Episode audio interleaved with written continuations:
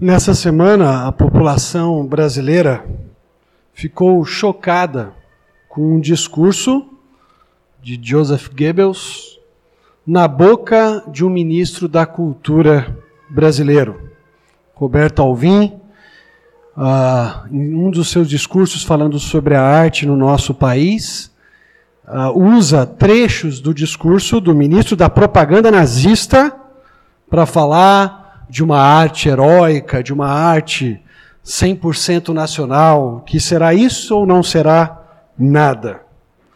A repercussão foi tão forte, tão intensa contra essa mensagem, que ah, os brasileiros pressionaram de tal forma o presidente, ele precisou demitir aquele secretário da Cultura no mesmo dia, já que o seu discurso evocava um grupo político responsável pelo, pela morte de cerca de 6 milhões de judeus.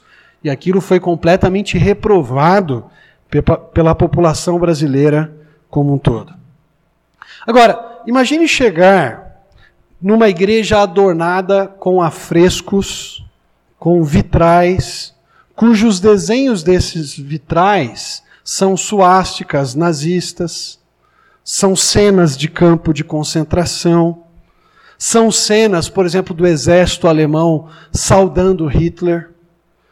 Isso certamente nos chocaria, nos deparar com uma catedral ou com uma igreja em que essas cenas estivessem presentes se choca um discurso semelhante ao de Goebbels no ministro da Cultura, quanto mais encontrar isso dentro de uma igreja. Ou imagine você visitando uma pessoa que você está conhecendo, teve o primeiro contato, e você visita a casa dessa pessoa e essa pessoa te convida para entrar no quarto dela. E no quarto dela você encontra uma série de pôsteres Pôsteres com imagens de terroristas como Osama Bin Laden, Kadashi Soleimani, ou de algum rapaz que tenha cometido algum tipo de atentado nos Estados Unidos ou aqui dentro de uma escola. E aquele quarto está repleto de pôsteres de terroristas. Isso certamente te chocaria, isso certamente te deixaria assim meio confuso. Quem que é essa pessoa aqui que eu estou conhecendo agora? Que, que loucura é essa que eu estou presenciando? Quando nós pensamos em imagens assim, em cenas assim que nos chocam, nós precisamos lembrar que a cruz tinha exatamente o mesmo efeito nas pessoas do primeiro século. As pessoas do primeiro século viam a cruz ou se chocavam com a cruz, provavelmente da mesma maneira que nós nos chocaríamos com uma igreja que tivesse vitrais com imagens que relembrassem o nazismo, ou com um quarto de um amigo que tivesse pôsteres de terroristas espalhados por todos os lados. A morte na cruz era extremamente vergonhosa na Roma antiga. Só era aplicada a pessoas que não eram cidadãos romanos. Cícero, um orador famoso, disse que é um delito algemar um cidadão romano, um crime chicoteá-lo, praticamente alta traição matá-lo. O que então direi da crucificação? Não há palavra que possa nomear um ato tão terrível. Em outro discurso, o próprio Cícero disse que a palavra cruz deve ficar longe não só do corpo dos cidadãos romanos, mas também dos seus pensamentos, dos seus olhos e dos seus ouvidos. E Deus escolhe justamente aquilo que era escandaloso para o mundo greco-romano, aquilo que era loucura para as pessoas que viveram no primeiro século, para manifestar a sua sabedoria e o seu poder. Com uma mensagem avulsa ainda antes de retornarmos à nossa série de Josué, eu gostaria de olhar com vocês para 1 Coríntios, capítulo 1, versículos 18 a 25. 1 Coríntios, capítulo 1, versículos 18 a 25.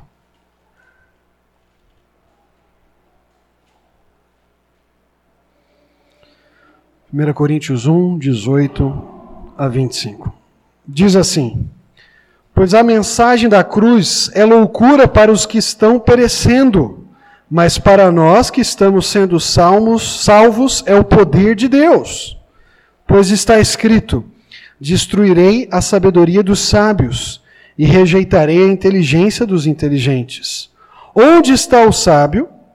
Onde está o erudito? Onde está o questionador dessa era? Acaso não tornou Deus louca a sabedoria deste mundo? Agora o versículo 21 do capítulo 1 de 1 Coríntios. Visto que na sabedoria de Deus o mundo não conheceu por meio da sabedoria humana, agradou a Deus salvar aqueles que creem por meio da loucura da pregação. Os judeus pedem sinais miraculosos e os gregos procuram sabedoria. Nós, porém, pregamos a Cristo crucificado, o qual de fato é escândalo para os judeus e loucura para os gentios mas para os que foram chamados, tanto judeus como gregos, Cristo é o poder de Deus e a sabedoria de Deus. Porque a loucura de Deus é mais sábia que a sabedoria humana, e a fraqueza de Deus é mais forte que a força do homem.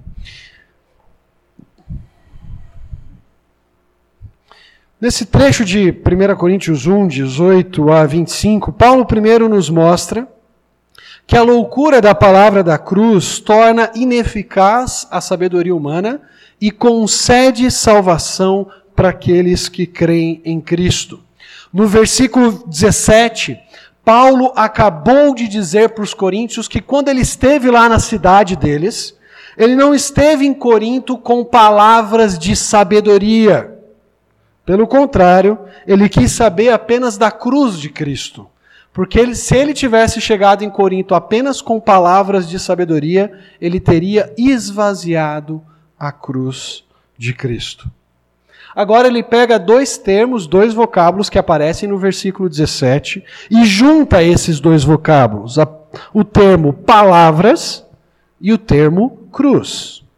Ele começa o versículo 18 dizendo: Pois a palavra da cruz é loucura para os que estão perecendo. A NVI traduz como a mensagem da cruz. E o que Paulo vai nos dizer aqui é que essa mensagem da cruz produz um efeito duplo.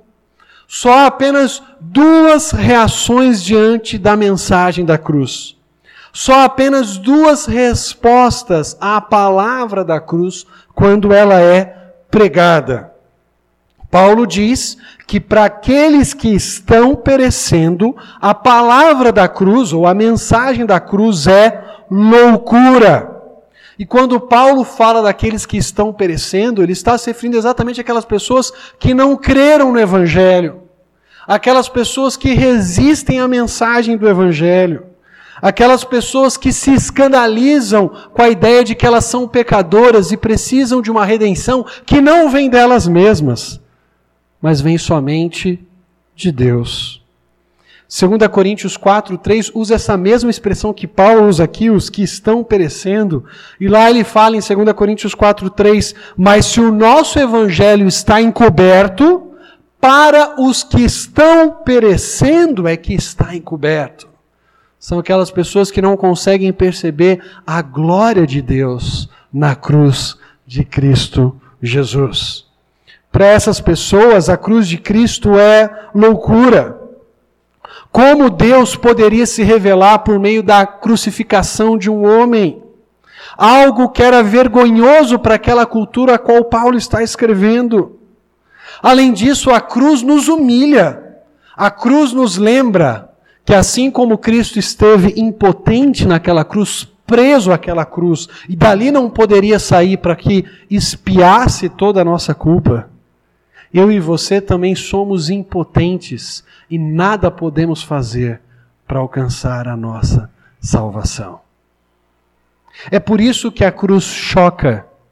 É por isso que a cruz parece loucura para alguns. Mas Paulo vai dizer então que há um segundo grupo. Nesse grupo, quando a cruz toca no coração dessas pessoas, ela transforma, ela muda, ela converte, ela salva. Veja, no próprio versículo 18, Paulo diz: Mas para nós que estamos sendo salvos, a cruz é o poder de Deus.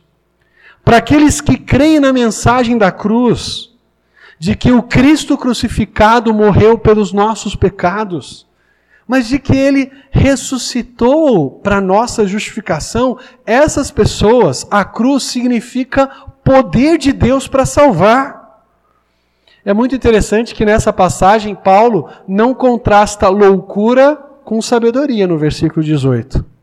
Ele contrasta loucura com poder. Porque a cruz não apenas nos informa, a cruz também nos transforma.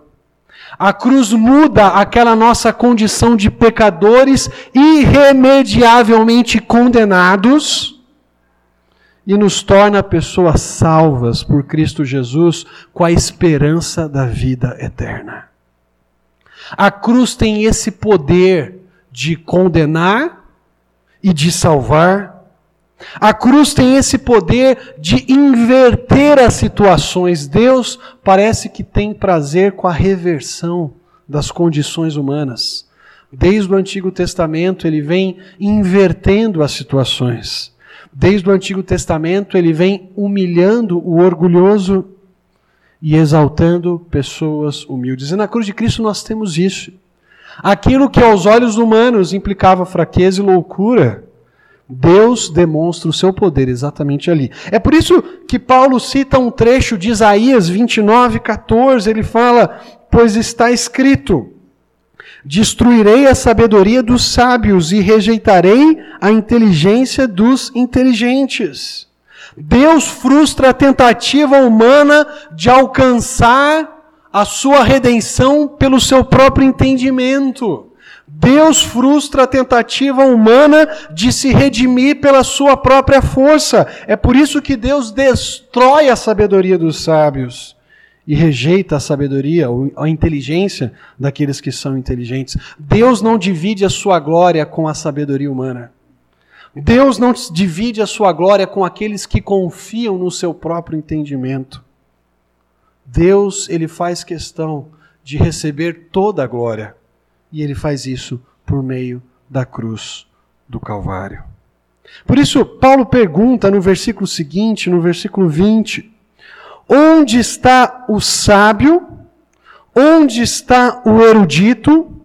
Onde está o questionador dessa era? Acaso não tornou Deus louca a sabedoria deste mundo? Paulo está lidando aqui provavelmente com dois tipos de contextos o contexto em que os judeus viviam, onde você tinha o escriba ou o erudito, aquele que conhecia bem os textos da lei, aquele que era versado nas escrituras, mas que também rejeitou o evangelho, e o contexto daqueles que se achavam sábios, inteligentes, capazes.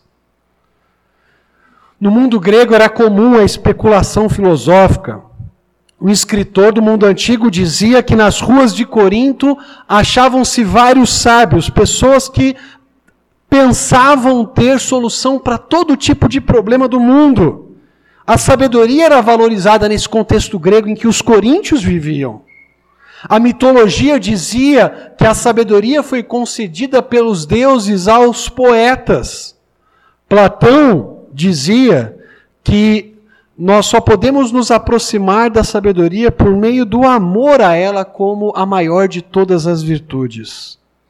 Os estoicos diziam que a sabedoria era alcançada pela harmonia entre o pensamento e a ordem do mundo em que nós vivemos. Eles achavam que o sábio, aquele que ama a sabedoria, portanto, o filósofo, né? a junção do termo filéu, amar, sentido de gostar de uma amizade, com Sofia, sabedoria, daí o filósofo seria a pessoa verdadeiramente feliz e realizada. Mas diante de Deus, tudo isso é loucura. Porque, mediante a sabedoria humana, os homens não conseguiram conhecer a Deus. Aí nós precisamos lembrar de Romanos capítulo 1. Em Romanos capítulo 1, Paulo diz: homens que se diziam -se sábios, se diziam sábios, se diziam inteligentes e capazes, se tornaram loucos e tiveram o seu entendimento obscurecido. Porque esses homens rejeitaram a verdade de Deus pela mentira e deixaram de adorar o Criador para adorar a criatura. Paulo está dizendo aqui em 1 Coríntios 1,20 que o sábio, o filósofo, o escriba judeu, eles foram incapazes de compreender a sabedoria de Deus, porque a sabedoria de Deus veio de maneira surpreendente na cruz do Calvário, naquilo que era vergonhoso para os gentios, para os gregos, naquilo que era um escândalo para os judeus. Deus manifestou a sua sabedoria. E só por meio da cruz, do Cristo crucificado e ressurreto dentre os mortos, que nós podemos obter perdão e uma reconciliação com Deus. Qualquer outra forma de tentar se aproximar de Deus é ineficaz. Por mais engenhosa que seja, por mais plena de insights que essa, que essa ideia seja, ela é incapaz de nos aproximar de Deus, porque a nossa aproximação de Deus depende exclusivamente da mensagem da cruz, que é condenação para aqueles que a rejeitam, mas que é salvação para aqueles que confiam em Cristo. Uma geração em que as igrejas desejam tornar o evangelho cada vez mais palatável às pessoas que não creem em Cristo. Essa descrição que a Bíblia nos apresenta da cruz é mais do que urgente. Há muitas igrejas no contexto brasileiro tentando desenvolver um culto focado nos interessados. Como se o culto não fosse para Deus, mas fosse para as pessoas. E quanto mais interativo o culto for, quanto mais confortável o lugar, quanto maior a estrutura, mais chance a igreja tem de crescer. Quando olhamos para esse texto, nós lembramos que não são as estratégias humanas não é o conforto que nós proporcionamos aos incrédulos que garantirá a salvação dessas pessoas. Eu posso até atrair muitos incrédulos proporcionando conforto, diversão e entretenimento. Mas esses incrédulos permanecem incrédulos. Eles continuam sem compreender o escândalo da mensagem da cruz. Quando nós olhamos para esse texto, nós lembramos que o poder para salvar não consiste na sofisticação da nossa mensagem, nem no quanto ela é interessante para aqueles que a ouvem, mas na simplicidade dela. O Evangelho é simplesmente isso. Cristo veio ao mundo, viveu entre os homens, ministrou entre as pessoas, morreu na cruz do Calvário, ressuscitou ao terceiro dia, subiu aos céus e nos oferece a salvação que só Ele pode nos oferecer. Nós não precisamos tornar a cruz mais bonitinha. Nós não precisamos ficar colocando enfeites na cruz para atrair as pessoas. As pessoas, ai que bonitinha essa cruz, eu vou querer ela para mim. Nós precisamos pregar a cruz de Cristo como ela é, o escândalo que ela é, a crueldade que ela demonstra. Homens crucificando o Filho de Deus, porque no fundo, no fundo, era o próprio Deus que estava punindo o seu filho para dar salvação a mim e a você. Querido, eu e você não precisamos acrescentar benefícios extras quando nós proclamamos o Evangelho. Você não precisa dizer para a pessoa, olha, aceite a Jesus porque a sua vida vai melhorar. Talvez não vai, vai ficar mais difícil. Aceite a Jesus, porque aceitando Jesus você sempre vai sorrir, você vai ter uma vida continuamente alegre, e nem sempre você vai estar sorrindo, ainda que a sua alegria esteja em Deus. Aceite a Jesus e os seus problemas acabarão. Isso é uma mentira. Jesus disse: No mundo tereis aflições, mas tem de bom ânimo. Eu venci o mundo. Talvez você vai ter mais problemas ainda. Nós não precisamos mudar a mensagem da cruz. Nós não precisamos mudar aquilo que nos foi entregue pelos apóstolos de Cristo. O nosso papel é fazer aquilo que Paulo fez: proclamar a palavra da cruz. A cruz e nada mais. Essa mensagem é que é poderosa para transformar pessoas e redimir seres humanos pecadores. Por isso, não fique triste se pessoas rejeitarem a mensagem da cruz. A mensagem da, da cruz ela pode parecer loucura porque, por exemplo, ela diz que o homem é pecador. Poucas pessoas estão dispostas a reconhecer, especialmente quando a gente pensa no debate público, que o ser humano é pecador. Eu lembro quando a gente presenciou lá no ano 2011, já, vamos fazer já nove anos atrás, ah, aquela, aquele massacre da escola em Realengo, quando aquele rapaz de ah, práticas religiosas meio, meio confusas entrou na escola matando diversas crianças. E aquilo chocou o país quando viu um louco atirando e matando diversas crianças inocentes que não tinham nada a ver com aquilo que aquele homem estava promovendo. E eu lembro em que vários intelectuais entraram no debate para discutir o que, que levou aquele jovem matar diversas crianças. O que levou aquele jovem a entrar numa escola e tirar a vida de crianças e ceifar a vida de crianças que poderiam ter um futuro promissor. Tirar a vida de crianças a quem os seus pais amavam profundamente e queriam ver essas crianças crescerem, se desenvolverem. O que, que aconteceu? E a maioria dos psicólogos, educadores, sociólogos que comentavam, que eram entrevistados na televisão, diziam que aquele rapaz tinha praticado aquilo por causa de um transtorno mental. E isso não foi fruto da maldade do coração dele, mas de alguma doença sobre a qual ele não tinha controle. O nosso mundo tenta dar um jeito para aquilo que a Bíblia claramente chama de pecado, de maldade. Jesus foi muito claro em dizer, em Marcos 7, que o assassinato, assim como vários outros pecados, sai do nosso coração. E é o nosso coração que nos contamina. Quando você pregar a palavra da cruz, talvez ela vai chocar muita gente. Porque você vai falar de pecado. Porque você vai falar de um Deus morto numa cruz. Porque você vai falar de um Deus homem ressuscitando no terceiro dia. Tudo isso parece loucura. Mas para aqueles em quem o Espírito Santo está trabalhando no coração, aquelas pessoas que Deus escolheu desde a fundação do mundo, por meio da ação do Espírito, elas serão tocadas e convencidas de que é essa mensagem que a salvará dos seus pecados. Nós por isso não precisamos ter medo nem timidez quando pregamos o Evangelho. Se nós temos a convicção de que é o Evangelho que salva, essa mensagem pode ser anunciada por nós com ousadia. Tantas pessoas não têm vergonha de falar sobre a, a sua opção política, a, a aquilo que elas creem sobre diversos assuntos, que time elas torcem. Né? Mesmo quando o time delas não tem mundial nenhum, elas não têm vergonha de dizer que torce para aquele time ou para o outro. Não é verdade? Ah, por que, que nós deveríamos então ter medo ou vergonha de dizer que Cristo Jesus veio ao mundo para salvar os pecadores, dos quais eu e você somos os principais? Mas a cruz de Cristo também, nos versículos 22 a 25, vão implicar juízo e salvação. Veja, versículos 22 a 25. Os judeus pedem sinais miraculosos e os gregos procuram sabedoria.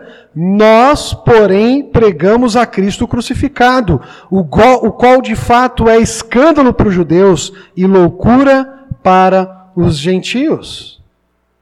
Paulo está dizendo aqui: olha, um Messias crucificado é escândalo para os judeus, porque os judeus procuram sinais, prodígios. Eles esperam um Messias poderoso, um Messias que realiza proezas, coisas grandiosas. Não é à toa que durante o seu ministério, várias vezes Jesus foi interpelado pelos mestres da lei, pelos fariseus, dizendo: Olha, realiza um sinal dos céus para que creiamos em ti.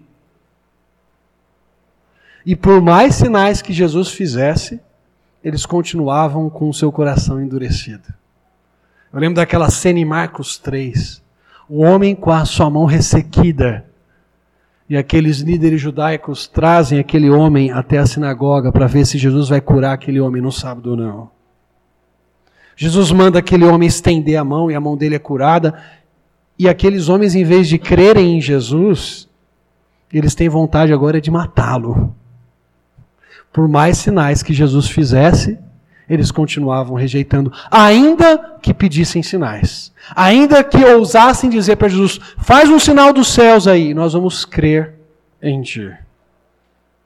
Por outro lado, os gregos achavam aquilo loucura porque eles esperavam a sabedoria, eles esperavam talvez um grande mestre iluminado que dissesse coisas tão interessantes, talvez quanto Platão, Aristóteles e assim por diante. E de repente eles se deparam com a mensagem de um homem que diz que os seres humanos são pecadores e que a humildade é uma virtude. Para o grego, humildade jamais seria vista como uma virtude. Quem introduz a humildade como virtude é o cristianismo. O grego considerava o autocontrole uma virtude. O grego considerava muitas outras virtudes, mas jamais a humildade. Eles esperavam alguém que trouxesse para eles sabedoria. E a pregação apostólica vai na contramão dos dois caminhos. Nem os sinais que os judeus queriam, nem a sabedoria que os gregos esperavam. Nós, porém, no versículo 23, pregamos a Cristo crucificado, que é escândalo para os judeus e loucura para os gentios uh, escândalo para os judeus. Porque Deuteronômio 21, 23 dizia que seria maldito todo aquele que fosse pregado no madeiro. Como o judeu entenderia um Messias, um rei maldito por Deus? Como o judeu entenderia que o Messias, que deveria quebrar tudo e acabar com o poder de Roma e tornar os judeus libertos finalmente, poderia crer num Messias preso numa cruz, impotente diante dos romanos, morrendo logo em seguida, depois de crucificado. Como os gregos poderiam achar que por meio daquela, daquele instrumento de, de punição de um criminoso que era a cruz, alguém poderia obter a salvação? Mas aí Paulo lembra que tanto judeus quanto gregos um grupo de cada um desses grupos, uma parte de cada um desses grupos recebe a salvação. Vejam os versículos 24 e 25.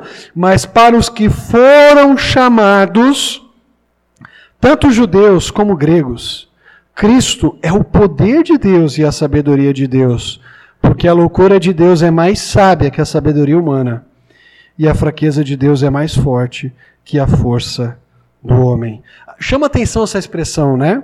Mas para os que foram chamados. Paulo já havia usado essa expressão chamar ou chamados no começo da carta. Por exemplo, lá no capítulo 1, versículo 2, ele diz: A igreja de Deus que está em Corinto, aos santificados em Cristo Jesus e chamados para serem santos.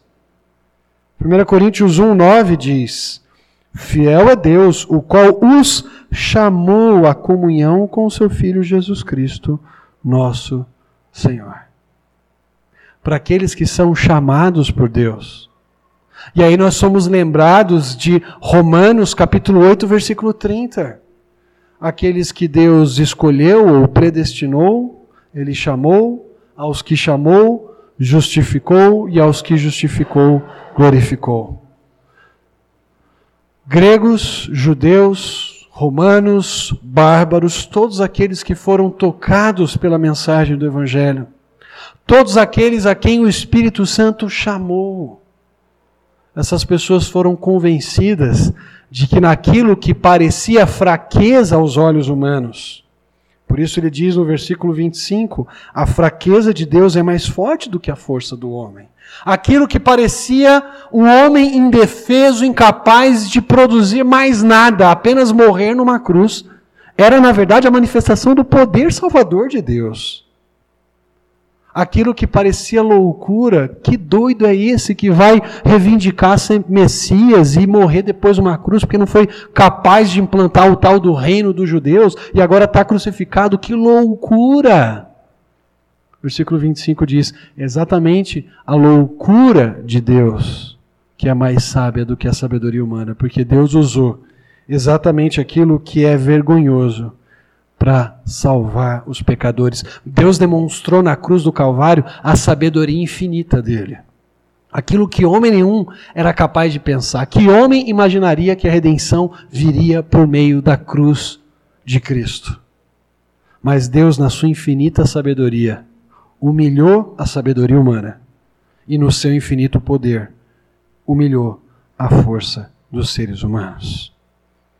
Eu lembro-me que certa vez eu estava andando no metrô, uh, indo para o Museu do Cluny, o Museu da Idade Média, e vinha conversando com uma senhora parisiense, uma francesa, e essa senhora perguntou de onde eu era, eu falei que eu era do Brasil e era pastor protestante. Ela falou: tá vendo, vocês aí da América do Sul, Latina, vocês são muito religiosos, muito místicos, é, semelhantes a esse pessoal aí da Argélia, né? Talvez pensando na colonização francesa, o neocolonialismo, né? Ela lembrou da Argélia, esses, esses muçulmanos aí da Argélia tal, indicando que ser religioso era algo perigoso. Ser religioso levava a extremos como aqueles que ela estava familiarizada ah, no caso do extremismo muçulmano. Ela tentou fazer um paralelo entre o pastor protestante e um, sei lá, um homem-bomba muçulmano. Para ela, a religião parecia loucura. Para ela, a religião parecia coisa de gente radical, gente extremista. Ela era incapaz de compreender a mensagem da cruz. Nos primeiros séculos da igreja, os cristãos chegaram a ser retratados adorando a um burro pregado numa cruz.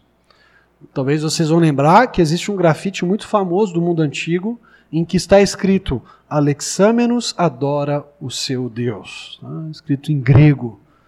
Você tem alguém ali, um homem, diante de um burro pregado numa cruz. Era assim que os gentios, era assim que as pessoas incrédulas viam os cristãos. Que loucura adorar um Deus crucificado. E Jesus era retratado como um burro pregado numa cruz. Agora, queridos, se o cristianismo, se a mensagem de Jesus era loucura para as pessoas do primeiro século, não é diferente para as pessoas que vivem em pleno século XXI. Se você anunciar a mensagem do Evangelho, você tem que estar disposto a enfrentar, às vezes, o desprezo, a ridicularização, a difamação, porque alguns talvez crerão na mensagem que nós vamos proclamar. Mas muitas pessoas vão ouvir essa mensagem e vão dizer: "Tá doido? Para de falar desse Jesus. Eu, pecador, como assim? Como assim você tem uma verdade que eu não sei, que eu preciso conhecer e vai me transformar? Quem é você para dizer que você tem a verdade, que você conhece a verdade e eu não conheço? Quem é você para dizer que o seu Deus, que se revelou nesse Jesus Cristo, é o Deus verdadeiro e não o Deus que eu adoro? É natural que isso aconteça, queridos. Isso já era uma realidade na época de Paulo. Foi uma realidade na época do Alexâmenos, lá do, do grafite, adorando o seu Deus. E continua sendo uma realidade para nós hoje. O compromisso com a cruz de Cristo é a disposição de experimentar o desprezo daqueles que a consideram loucura. Quem não tem essa disposição de sofrer por causa de Jesus, quem não tem essa disposição de passar vergonha, de ser ridicularizado por causa de Jesus, talvez jamais experimentou o poder da cruz de Cristo. Talvez até sabe e entende a mensagem, mas jamais confiou nessa mensagem de verdade. Nós precisamos lembrar então que o Evangelho, que a cruz de Cristo, não é uma doutrina morta. Não é aquilo que está restrito às quatro paredes do salão da nossa de, de, de reunião que nós temos aqui todo domingo. Nós devemos olhar para o Evangelho diariamente maravilhados pela sabedoria de Deus e impulsionados pelo poder que Deus manifestou ali na cruz. O Evangelho significa o poder de Deus, porque é no Evangelho que eu e você podemos encontrar uma fonte inesgotável de perdão e graça para cada um dos nossos pecados. Nós podemos confessá-los, nós podemos nos arrepender, nós podemos abandonar os nossos erros e saber que Deus nos perdoa e nos aceita. Olha o poder de Deus diário para mim e você. Eu e você precisamos desse perdão todos os dias. E se achamos que não precisamos, talvez nós nunca entendemos o Evangelho, nunca entendemos que somos tão pecadores quanto realmente somos. O Evangelho é o poder de Deus, queridos, porque é mediante a morte e ressurreição de Jesus que eu e você podemos morrer para os nossos pecados. Que eu e você podemos morrer para aqueles desejos que querem controlar o nosso coração e nos levar a fazer aquilo que desagrada a Deus e nos tornar escravos do erro. E ressuscitar a cada dia para uma vida de liberdade que agrada a Deus, para uma vida santa que honra o Criador de céus e terra. O Evangelho é o poder de Deus porque tira o nosso coração daquilo que é terreno e passageiro e coloca o nosso coração naquilo que é eterno e dura para sempre. O Evangelho é a sabedoria de Deus, porque Deus consegue, na sua infinita sabedoria, fazer aquilo que nenhum ser humano imaginaria acontecer: o Deus Santo se tornar amigo de pecadores como você e eu. Como é que um Deus santo e puro pode se relacionar comigo e com você. Somente por meio do Evangelho de Cristo. O Evangelho de Cristo é a sabedoria de Deus, porque reúne pessoas diferentes, de contextos diferentes, de toda raça, tribo, língua e nação, aquilo que nenhuma política global é capaz de fazer. Aquilo que a elite de países ah, do primeiro mundo tenta fazer e reunir o mundo numa grande, num grande relacionamento de paz entre as nações, eles jamais vão conseguir fazer isso. Porque o único meio de pessoas de raças, tribos, línguas e povos diferentes serem unidos num só povo é a cruz de Cristo Jesus, que reconciliou consigo todas as coisas. É por meio do Evangelho que eu e você vivemos a cada dia. Nós, os chamados, experimentamos o poder e a sabedoria de Cristo. Nós precisamos expressar a cada dia essa mesma sabedoria, esse mesmo poder. O serviço de Cristo por nós, o ato de nós nos desesperarmos de nós mesmos e confiarmos constantemente naquele que nos salve e nos redime para nos levar a um relacionamento com Deus. Amanhã você e eu vamos precisar do Evangelho para nos encher de esperança em meio à nossa rotina. Vamos precisar do Evangelho para comunicar a razão da nossa fé àqueles que nos perguntam. Vamos precisar do Evangelho para conformar os nossos hábitos, para conformar a nossa língua, para conformar os nossos pensamentos à imagem de Cristo e para vencermos o pecado. Por isso, agarre-se ao Evangelho, proclame o Evangelho e viva o Evangelho de Cristo Jesus. Vamos orar? Querido Deus, é só por meio do Evangelho de Cristo que nossas mentes, desejos, ações podem ser completamente transformados. Nós não conseguimos passar por uma mudança real e plena sem Cristo. E nós precisamos nos lembrar diariamente daquilo que Cristo fez por nós na cruz do Calvário e nos apropriar de todas as bênçãos que o Senhor nos garantiu em Cristo Jesus. Bênçãos essas que não são necessariamente físicas e materiais, mas são principalmente perdão de pecados, sabedoria para entender a tua vontade, a presença do Espírito em nós capacitando para fazer aquilo que te agrada. Nos ajuda, Pai, que o Evangelho, que a mensagem da cruz, nos acompanhe a cada dia nessa semana. É o que clamamos a Ti, no nome de Jesus. Amém. Amém.